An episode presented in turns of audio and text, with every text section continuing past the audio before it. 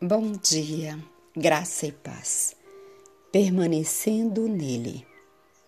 Permanecei em mim, e eu permanecerei em vós. Como não pode o ramo produzir fruto de si mesmo se não permanecer na videira, assim nem vós o podeis dar, se não permanecerdes em mim. João 15, verso 4. Precisamos orar pela concessão do Espírito Divino como remédio para as almas enfermas de pecado. As verdades superficiais da revelação que se tornaram claras e fáceis de compreender são aceitas por muitos como se suprisse tudo o que é essencial, mas o Espírito Santo, atuando na mente, desperta intenso desejo pela verdade não corrompida pelo erro.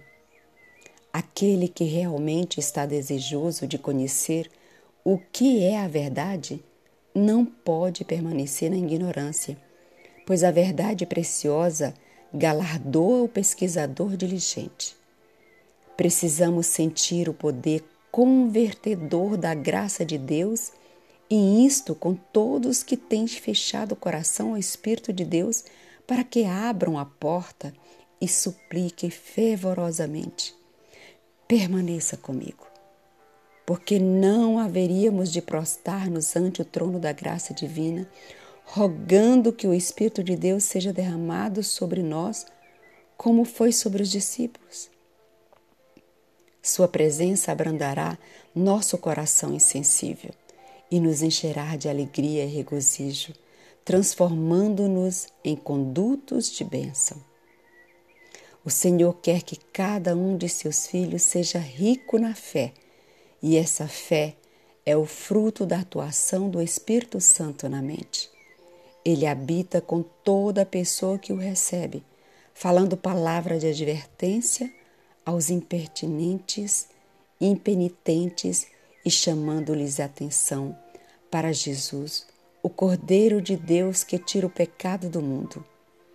Ele faz brilhar a luz na mente dos que procuram cooperar com Deus dando-lhes eficiência e sabedoria para realizar sua obra.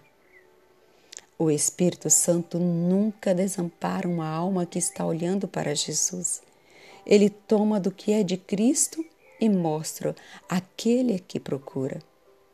E se o olhar se mantiver fixo em Jesus, a obra do Espírito não cessará até que a alma seja moldada à sua imagem.